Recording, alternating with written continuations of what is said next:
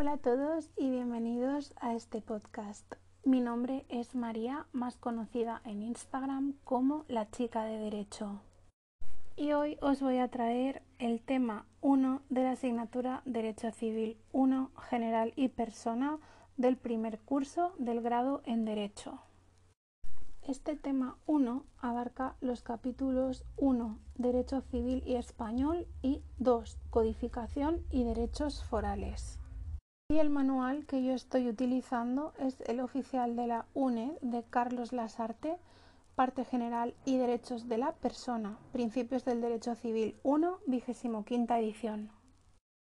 He de reconocer que este tema me resultó bastante farragoso y bastante complicado de entrada eh, de comprender la clase de mi tutora me ayudó bastante, pero bueno, aún así eh, sé que probablemente este tema 1 es el peor tema de todo el manual, así que eh, voy a intentar haceroslo un poquito más sencillo. Hablando de las concepciones histórica y a priorística, el manual nos remite a los tratadistas franceses del siglo XIX con su Code Civil de 1804 también conocido como Code Napoleón, dictado por el propio Napoleón Bonaparte. Y también a los autores alemanes de comienzos del siglo XX y su BGB, o Bürgerliches Rechtsbuch de 1896. Estas concepciones son las que dividen la doctrina contemporánea en dos planteamientos. Por un lado, el planteamiento historicista mantiene el apego del derecho civil a la evolución histórica, acentuando su característica de mutabilidad, cambio o cambio evolutivo. Por otro lado, la concepción a priorística es minoritaria, hace especial hincapié en la permanencia del derecho civil desde una perspectiva metahistórica. Los principios trascienden a un ordenamiento jurídico determinado y se reconocen como tributarios del derecho natural. Vamos a hablar del derecho civil como derecho de la persona. La forma codificada del derecho civil ha sido el punto crítico de la evolución del mismo. El núcleo central del derecho civil viene representado por la persona en sí misma considerada, en su dimensión familiar y en sus relaciones patrimoniales. Las materias sobre las que recae la regulación del Código Civil español son las siguientes. La vigencia y el efecto de las normas jurídicas, la delimitación del ámbito de poder jurídico de las personas y su relación con un grupo de personas que les son próximas por razón de nexo biológico o adoptivo, y las categorías de bienes, clases, estructura de poder que una persona puede ostentar sobre estos bienes, reglas de transmisión de las mismas mediante la herencia. Las normas jurídicas se integraron en el Código Civil por razones históricas, hasta avanzado el siglo XX, las constituciones no alcanzaron eficacia normativa. Las diferentes pautas normativas y los distintos criterios de organización social matizaron el derecho civil de cada época, situaciones típicas que pueden configurarse como contenido de las diversas formas históricas del derecho civil.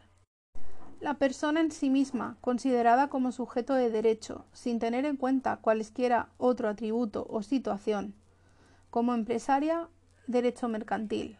Como votante, derecho constitucional y derecho electoral. Como ciudadano, derecho administrativo. Y en situaciones de trabajo subordinado, derecho laboral. Por otro lado, la familia como grupo humano básico, necesitando una regulación que encuadre con derechos y deberes recíprocos entre sus miembros y de estos con el resto de la comunidad.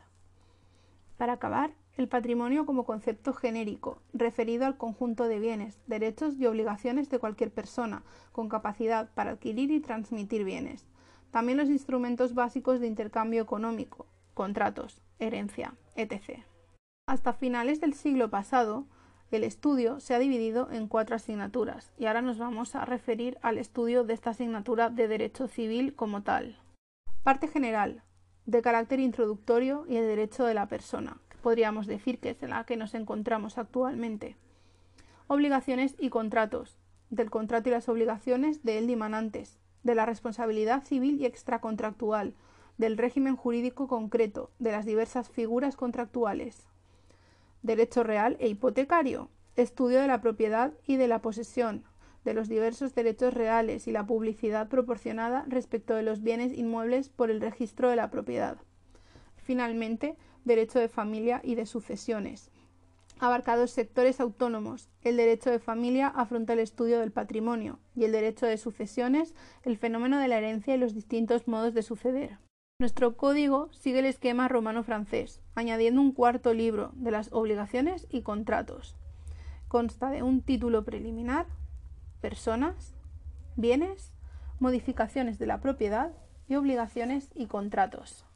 Toca hablar un poco de las bases históricas del movimiento codificador. Hasta mediados del siglo XVIII se conocía como códex o códice a un conjunto de folios en forma de libro cosidos por el lomo, que sin mayores precisiones tenía por objeto recopilar conjuntos muy heterogéneos de cuestiones o máximas jurídicas sin criterio determinado.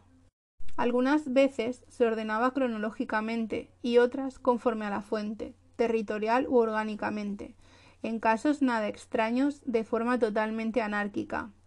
A partir de ahora pasa a tener un significado preciso y representa un ideal a alcanzar para todas las naciones europeas y muchas sudamericanas, las cuales durante un largo periodo verán materializada dicha aspiración. Dicho periodo puede considerarse abierto con la publicación del Código Civil francés en 1804 y cerrado a comienzos del siglo XX con la aprobación del Código Civil alemán de 1896. El ideal codificador trata de estructurar un sistema normativo único que atienda también a la superación de los estamentos sociales característicos de épocas pretéritas y procede a una rigurosa racionalización de la materia jurídica que se adecue a las estructuras sociopolíticas de la época. Hacia finales del siglo XVIII y principios del siglo XIX se manifiesta la posibilidad de delimitación de sectores normativos con principios propios y característicos. El derecho pasa a ser feudo exclusivo del poder legislativo de los estados, interesados en lograr la uniformidad jurídica. Y por fin nos vamos a centrar en la codificación civil española, que realmente es la que nos compete. El fracasado proyecto de 1851 y la publicación de las leyes especiales. Todas las constituciones decimonónicas, desde las propias Cortes de Cádiz de 1812 hasta la Constitución de la Restauración Canovista de 1876, incluyen dentro de su articulado la aspiración a la codificación del derecho patrio. Esta aspiración resultó relativamente pacífica con el derecho mercantil, cuerpo codificado en 1829, y problemática con el derecho civil, por la tensión existente entre el derecho común y los derechos forales que veremos al final del tema. Un verdadero punto de partida fue el proyecto de Código Civil de 1851, también denominado Proyecto Isabelino, como uno de los primeros frutos de la recién creada Comisión General de Códigos, Real Decreto del 19 de agosto de 1843 en la participación juristas señeros como Bravo Murillo, Luzuriaga o García Goyena. En principio no es necesario aprendernos todos estos nombres de juristas y, y, patriotas, pero bueno, yo sí que creo que algunos de los más reseñados estaría bien sabérselos.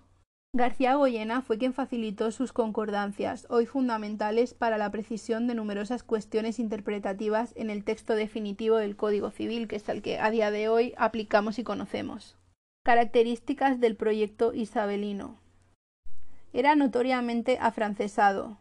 Hacía tabla rasa de los derechos forales, pronunciándose abiertamente por la unificación de la legislación civil española. Y cuando decimos que hacía tabla rasa, básicamente es que lo ignoraba, o sea, lo dejaba aparte, lo descartaba, lo desechaba. Estas dos características provocaron su fracaso, ya veréis más adelante, si no sabéis ya, que los derechos forales son muy importantes y a día de hoy algunos de ellos siguen vigentes. Sucesivamente fueron aprobadas la ley hipotecaria, la ley de aguas, la ley de matrimonio civil, la ley de registro civil y la ley de propiedad intelectual. Son leyes especiales, ya que se considera que los aspectos comunes deberían recogerse en el Código Civil y sin embargo estas son leyes extracodificadas. En 1880, el ministro de Justicia insta a la Comisión de Códigos a que en el plazo de un año, sobre la base del proyecto isabelino de 1851, redacte el código, propugnando una transacción con los países del derecho foral e incorporando al efecto juristas de los territorios forales.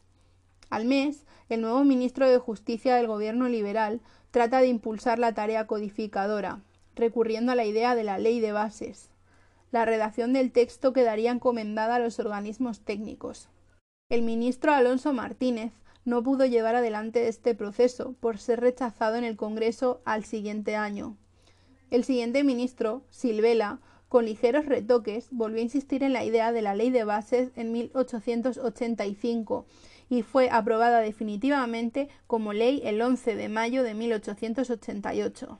El texto articulado se publica finalmente en la Gaceta Actual BOE del 25, 26 y 27 de julio de 1889. El Código Civil español se aprueba así en el siglo XIX, aunque no por mucho tiempo. Entre las reformas habidas, las fundamentales y más profundas son las debidas a la necesidad de adecuar el contenido del Código a la democrática Constitución española de 1978.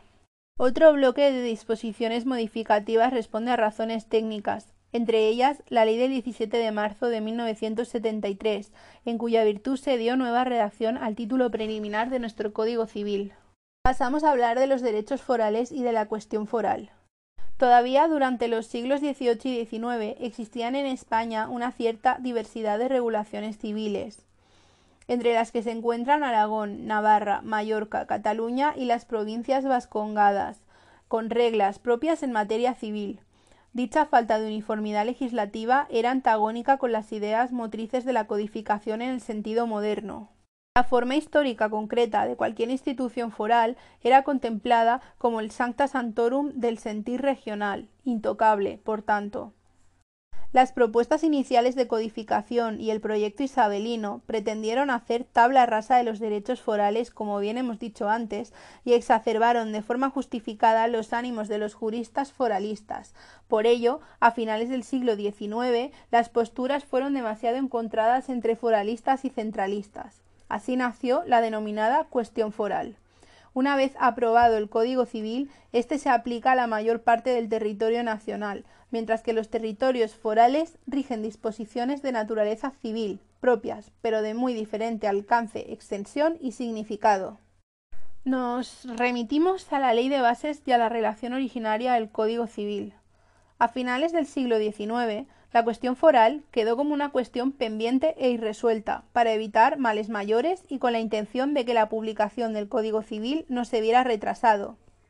El artículo 5 de la Ley de Bases del 11 de mayo de 1888 dice que las provincias y territorios en las que subsiste derecho foral lo conservan por ahora, por ahora remarcamos, en toda su integridad, sin que sufra alteración su actual régimen jurídico por el Código Civil. Este regirá tan solo como supletorio. El título preliminar del Código será obligatorio para todas las provincias del Reino. También lo serán las disposiciones que se dicten para el desarrollo de la base tercera, relativa a las formas del matrimonio. También lo serán las disposiciones del título 4, libro primero. A efectos de la conservación de los derechos forales, el Gobierno, oyendo a la Comisión de Códigos, presentará a las Cortes, en uno o varios proyectos de ley, los apéndices del Código Civil en los que se contengan las instituciones forales que conviene conservar en cada una de las provincias o territorios donde hoy existen. De los apéndices previstos, solo llegó a aprobarse el de Aragón en la Ley de 1926. El propio poder dictatorial político propugnó la celebración de un Congreso Nacional de Derecho Civil en Zaragoza en 1946 en el que se llegó a un relativo consenso, llevar a cabo una compilación de las instituciones forales y determinar el sustratum común de los diversos derechos hispánicos con vistas a la elaboración de un Código Civil general. Esta tarea llegó a culminarse entre 1959 y 1973 mediante leyes de Cortes, la primera fue Vizcaya y la última Navarra, esta última en virtud de una de las leyes de prerrogativa que podía dictar el general Franco. En cuanto a los derechos forales, voy a hablar de lo más básico y lo más importante porque así nos hicieron hincapié en la clase. No hay que sabérselos todos de memoria, pero sí lo más importante de cada uno, así como su existencia. Derecho civil foral de Vizcaya y Álava. No era aplicable a la provincia de Guipúzcoa, no aplica en la provincia de Vizcaya en el término municipal de Bilbao, ni en los perímetros urbanos de las restantes once villas o ciudades no aforadas. En la provincia de Álava solo rige en la llamada Tierra de Ayala, que comprende ocho ciudades. Solo era aplicable en el campo. La mayor parte de las instituciones tienden a potenciar el principio supremo de la concentración patrimonial en torno al caserío familiar. Derecho Civil Especial de Cataluña. Comprende 334 artículos. Rige en toda Cataluña, aunque con disposiciones de marcado carácter local. Es la más apegada a la tradición del derecho romano. Las instituciones básicas que regula se estructuran en cuatro libros. De la familia, separación de bienes matrimoniales. De las sucesiones, régimen propio, herencia y fideicomisos. De los derechos reales, regulación de los censos. De las obligaciones y contratos y de la prescripción de los mismos. Derecho Civil Especial de Baleares. Se divide en tres libros y se aplica solamente a Mallorca, Menorca, Ibiza y Formentera. Derecho Civil Especial de Galicia. Es breve, el más breve, tiene 93 artículos y 5 títulos. Regula las peculiaridades relativas al Estatuto Agrario de la Tierra. Derecho Civil de Aragón. Es extenso. Se centra en la regulación de las peculiaridades familiares y sucesorias del régimen histórico de Aragón. Derecho Civil Foral de Navarra. La última publicada. Se promulga a través de la Ley de Prerrogativa.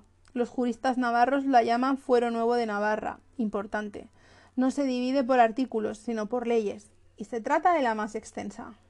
Y acabamos hablando de la relación entre derecho civil y derecho civil foral, remitiéndonos al artículo 149.1.8 de nuestra Constitución española. La publicación de las diversas compilaciones forales había de considerarse un paso previo a la uniformidad legislativa en materia civil en todo el territorio nacional. Al aprobarse la vigente Constitución de 1978, faculta a las comunidades autónomas en que existían derechos forales a la conservación, modificación y desarrollo de los mismos. El Estado tiene competencia exclusiva sobre la legislación civil, sin perjuicio de la conservación, modificación y desarrollo por las comunidades autónomas de los derechos civiles forales allí donde existan. El paso del Estado centralizado tradicional en España, que entre 1939 y 1975 fue dictatorial, desde la unificación nacional llevada a cabo por los reyes católicos al actual Estado autonómico, corresponde al derecho constitucional. Una vez aprobados los estatutos de autonomía, los órganos legislativos de las comunidades autónomas en que existía derecho foral en el momento de aprobarse la Constitución, impulsados por el correspondiente gobierno autónomo, han comenzado a desarrollar, en virtud de leyes autonómicas, el derecho privado propio de los antiguos territorios forales. Esto ha tenido un doble objetivo el primero es la constitucionalización del contenido de tales compilaciones, adecuándolo a los nuevos principios de igualdad y no discriminación entre hijos no matrimoniales y matrimoniales y a la igualdad de derechos y deberes entre hombres y mujeres. Y por otro lado, evidenciar que las compilaciones dejan de ser leyes nacionales. Y hasta aquí tenéis este breve resumen del tema 1, creo que aclara bastantes cosas, aún así sigo diciendo que es un tema que no me gusta, que se me ha hecho muy pesado pero yo he intentado sintetizarlo y haceroslo llegar de la forma más didáctica y más simple posible.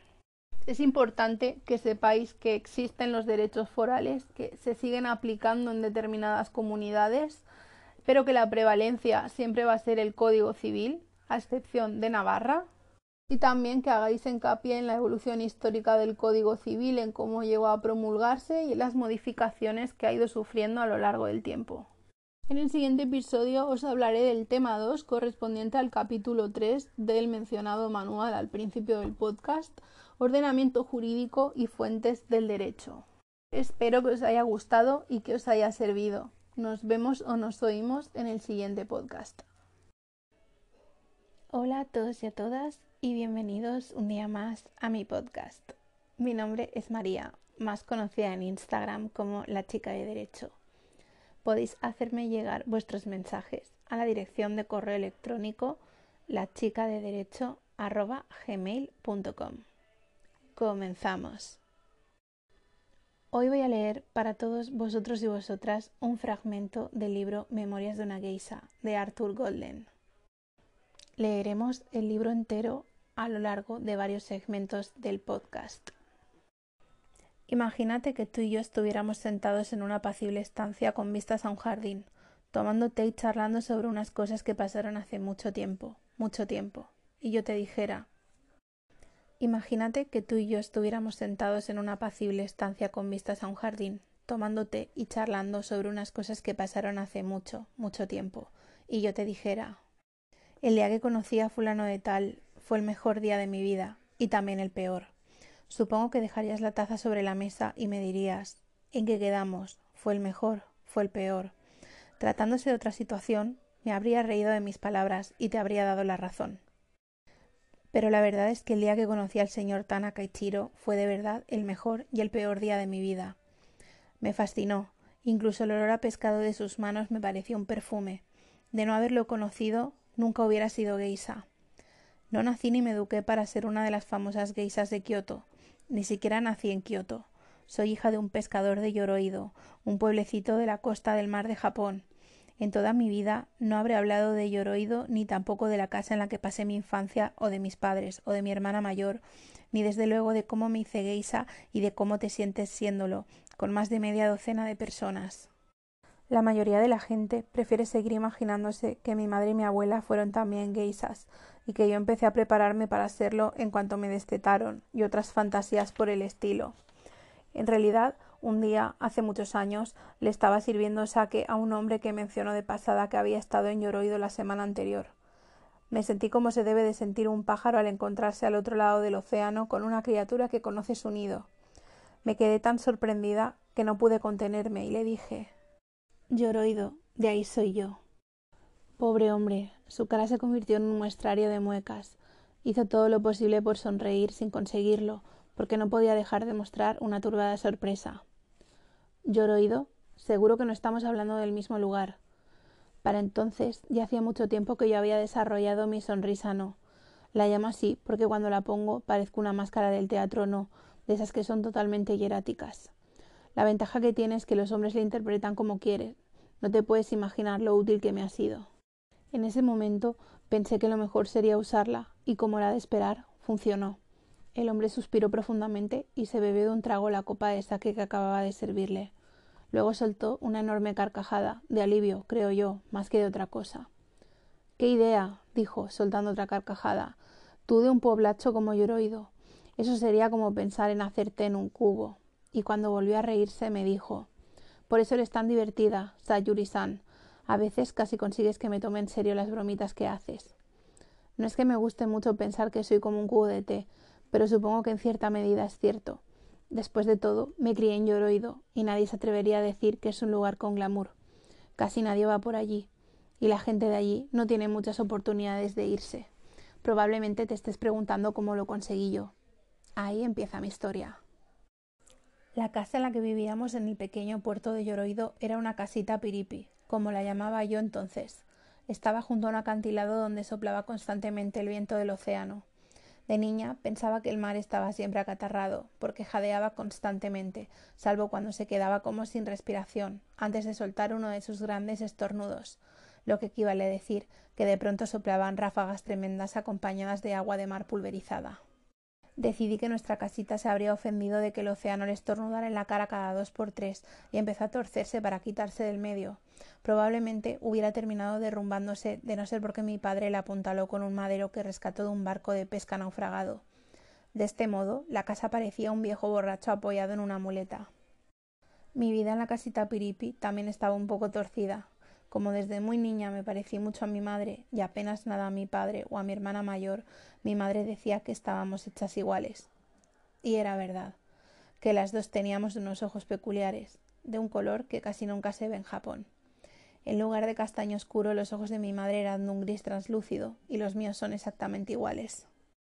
Siendo niña, le dije una vez a mi madre que alguien le había hecho un agujerito en los ojos y que se le había salido toda la tinta, y ella pensó que era una ocurrencia a la mar de graciosa. Los videntes decían que sus ojos eran tan pálidos porque había demasiada agua en su personalidad, tanta que los otros cuatro elementos apenas estaban presentes, y por eso explicaban, combinaban tan mal sus rasgos. La gente del pueblo decía que tendría que haber sido extremadamente atractiva, porque sus padres habían sido muy guapos. Pues bien, los melocotones tienen un sabor exquisito, lo mismo que las setas, pero no se pueden combinar. Esa era la jugarreta que le había gastado la naturaleza. Tenía la boquita bien formada de su madre, pero la angulosa mandíbula de su padre, lo que daba la impresión de una delicada pintura enmarcada con un marco demasiado pesado, y sus hermosos ojos grises estaban cercados por unas pestañas extremadamente espesas, que en el caso de su padre debían de ser sorprendentes, pero en el suyo hacían que pareciese siempre espantada.